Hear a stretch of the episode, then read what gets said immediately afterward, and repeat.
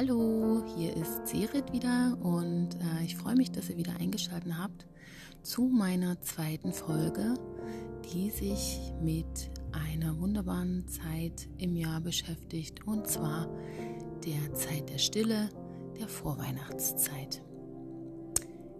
Erstmal möchte ich mich noch bei euch für euer zahlreiches Feedback bedanken, was ich bis jetzt von euch erhalten habe. Ähm, ja, ich freue mich total, dass ihr äh, ja, meine erste Folge äh, so oft auch gehört habt und euch auch zurückgemeldet habt, wie ihr sie gefunden habt. Also ich habe ähm, positives Feedback vor allem auch zur Länge der äh, Folgen bekommen, also dass es auch nicht zu lang ist und auch, ähm, ja, dass euch die, äh, die Tonauswahl gefällt, dass euch die Musik gefällt und auch, dass ihr äh, ja überzeugt seid von dem, wie ich das einfach vortrage. Also quasi auch nicht zu professionell, sondern eben so, wie es einfach entsteht und ähm, aus mir herauskommt sozusagen. Da freue ich mich. Vielen, vielen lieben Dank nochmal dafür. Und jetzt geht's los mit Folge 2. Und äh, wie gesagt, die wird sich heute beschäftigen mit einer Zeit, äh, die vor allem geprägt ist durch die Stille, äh, weil die ist auch einzigartig im Jahr, diese Vorweihnachtszeit. Und äh, wir haben ja alle äh, immer diesen nervenaufreibenden, äh, dieses nervenaufreibende Konsumverhalten, was wir durch die Erledigung äh, notwendiger Weihnachtsbesorgungen für das Fest der Liebe vor uns haben und auch diese oftmals gar nicht so romantischen Weihnachtsmarktbesuche die ja dieses Jahr äh, durch die Corona-Krise ähm, mehr oder weniger komplett ausfallen, worüber ich gar nicht so traurig bin. Im vorweihnachtlichen Treiben zwischen diesem äh, Plätzchenbacken mit den Kindern, was man sich ja auch immer so total entspannt äh, vorstellt, so wie das immer in den Familien-Hochglanzmagazinen abgebildet wird, äh, was aber in der Realität meistens in einer wüsten Küchenschlacht endet.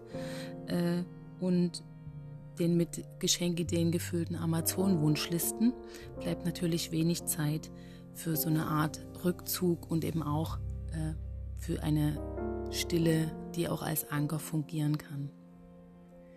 Wir besinnen uns einfach auch hier in der Zeit zu wenig auf das Wesentliche, um einfach diese Tage mit ein bisschen mehr Ruhe und Gelassenheit entgegenzutreten. Also sich die Tage selbst nicht zu voll zu packen und weniger materielles, denn auch Zeit äh, auf den Plan zu schreiben, auf die Wunschlisten so einzutragen. Sich einfach auch mal mit einer Tasse Bratapfeltee auf das Sofa kuscheln, den Lieblingsfilm schauen, das Lieblingsmärchen. Bei mir ist das übrigens, ich schaue sehr, sehr gerne äh, die Schneekönigin. Das ist mein Lieblingsmärchen. Ich äh, liebe diese alten äh, Verfilmungen davon. Äh, vielleicht kennt ihr die. Äh, oder eben auch Aschenbrödel, das kommt ja auch jedes Jahr äh, im Fernsehen. Und einfach auch an den Adventssonntagen die selbstgebackenen Plätzchen dann auch wirklich genießen. Es geht eben darum, auch wirklich Besinnung zu finden.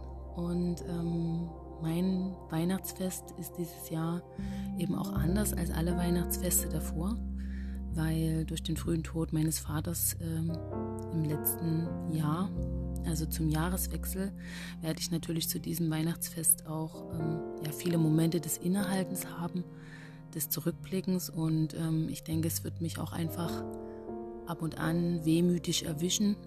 Und ähm, dann äh, wird es quasi auch einfach ein kleineres und stilleres Fest der Liebe mit ganz wenigen Menschen um mich herum, aber dafür eben auch mit den richtigen. Ich bin ganz froh, dass wir durch die aktuelle Corona-Situation ähm, einfach weniger Interaktion und Zusammenkunft äh, haben. Denn so wird mir als Typ Mensch, der sich eher äh, schwer tut, aus dem sozialen Kontext auszusteigen, diese Entscheidung auch einfach mal abgenommen.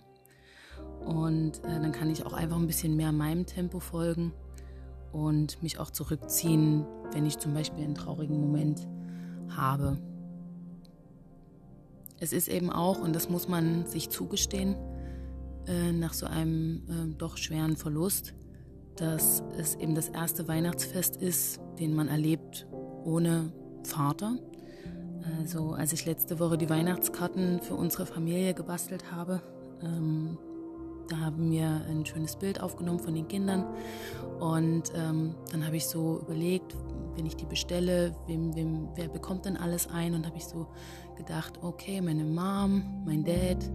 Und dann so, ach nein, der braucht ja keine Karte mehr, er ist halt einfach nicht mehr da.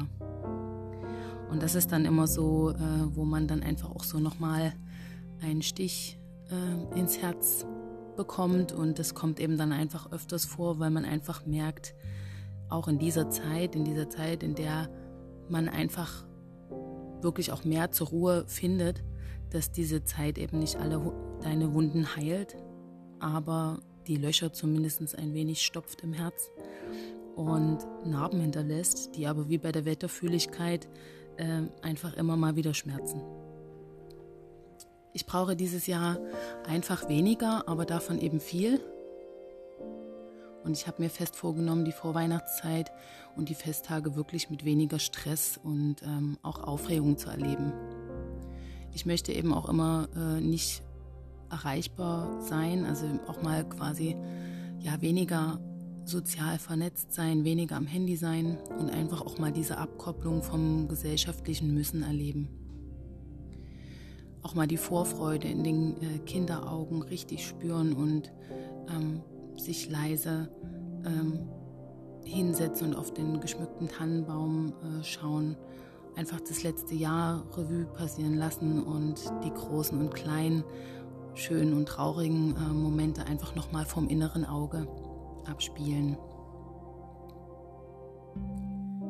Es ist eben äh, jetzt auch einfach Zeit für eine Jahresbilanz es ist viel passiert und äh, die Zeit rennt ja unaufhörlich äh, vor uns allen davon. Das habe ich ja auch in meiner ersten Folge schon ähm, damit beleuchtet, dass unsere Zeit einfach auch kostbar ist und wir sie auch kostbar nutzen sollten. Ähm, wir merken das, weil unsere Kinder schon wieder größer sind, die Falten im eigenen Gesicht immer tiefer werden, dass unsere Freundschaften sich verändern, dass sie enger oder loser sind, dass wir im Job vielleicht in der richtigen Position angekommen sind und ja, dass eben Menschen in unser Leben getreten sind oder eben sich auch verabschiedet haben. Ja, also wir hatten kostbare Zeit, wir haben uns gewandelt, wir haben uns weiterentwickelt wir haben wieder ein Stück weit mehr zu uns gefunden und ich glaube, das ist auch ein Aspekt, den die Corona-Krise so ein bisschen ähm, positiv beeinflusst hat, dass äh, man einfach jetzt wieder merkt, dass nichts so wichtig ist wie äh, Gesundheit, denn sie bedeutet einfach Freiheit und dafür sind wir, denke ich, einfach wieder ein Stück weit dankbarer. Ja, und äh, ich möchte euch gerne noch eine äh, Empfehlung geben für die Vorweihnachtszeit, um ähm, ja auch in der Zeit äh, der Stille äh, ja mal einen, einen Filmabend zu machen, den man auch mit der ganzen Familie machen kann, weil der äh, Film schon ab sechs Jahren äh, freigegeben ist. Es ist eine deutsche Komödie, äh, die bereits 2018 erschienen ist. und zwar heißt die 100 Dinge von Florian David Fitz. Und äh, dieser Film tritt eigentlich mit einer wunderschönen Botschaft an äh, die breite Masse heran. Und so kurz gesagt, eigentlich Konsum konsumiert uns. Ähm, ich gebe euch mal eine offizielle Filmbeschreibung. Also die besten Freunde, Paul und Toni, die sind beide auf ihre Weise nach technischen Geräten, Accessoires und Kleidung süchtig und können sich ein Leben ohne jede Menge Alltagsgegenstände einfach nicht vorstellen. Doch sowohl Paul als auch Toni können insgeheim nicht ohne den jeweils anderen auskommen. Weil es in dieser besonderen Freundschaft jedoch auch ständig darum geht, wer von ihnen das Coolere und Bessere ist und hat, veranstalten sie einen Wettstreit, wer länger ohne materiellen Besitz auskommt. Kurzerhand verfrachten sie all ihr Hab und Gut in eine Lagerhalle und dürfen 100 Tage lang nur jeweils eine Sache wieder zurückholen. Und so stehen Paul und Toni auf einmal ohne Möbel und ohne Kleidung auf der Straße und werden mit existenziellen Fragen konfrontiert, die ihnen vorher nicht in den Sinn kamen.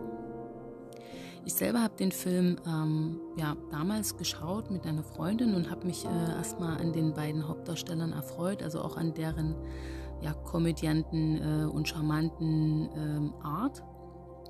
Äh, die Handlung baut sich wie bei diesen üblichen deutschen komödiantischen Filmen relativ zügig auf ähm, und auch ein bisschen vorhersehbar, aber man kann gut mit dem Tempo mitgehen.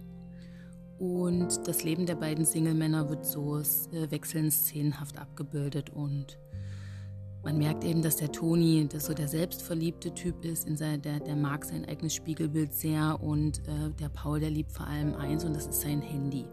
Äh, damit sind eigentlich zwei Charakteristika unserer heutigen Gesellschaft schon relativ gut abgebildet. Also diese Schönheitsideale und Ego versus äh, Handymania. Im Verlauf des Films wird die Handlung vertieft und wir, wir lernen noch ein paar andere Hauptakteure des Films kennen. Die Lucy, die eine Romanze mit dem Toni beginnt und aber ein dunkles Geheimnis mit sich trägt. Und Renate und Wolfgang, die Eltern von Paul, die sich rührend seit Kindertagen auch mit um Toni gekümmert haben. Also der konnte dort einfach auch immer ein- und ausgehen. Und ganz toll fand ich die Oma Kunaske, das ist die Oma von Paul, die mit ihrer verschrobenen Art sich in ihrer Rolle eine gewisse ja, Nostalgie äh, erarbeitet. Also das ist, ähm, ja, da, da fühle ich mich einfach an meine eigene Oma erinnert. Und ich möchte jetzt gar nicht so viel verraten oder spoilern. Ähm, ich würde euch den Film einfach wärmstens empfehlen, weil er einfach solche Fragen aufgreift, die wir uns alle irgendwann vielleicht mal stellen sollten.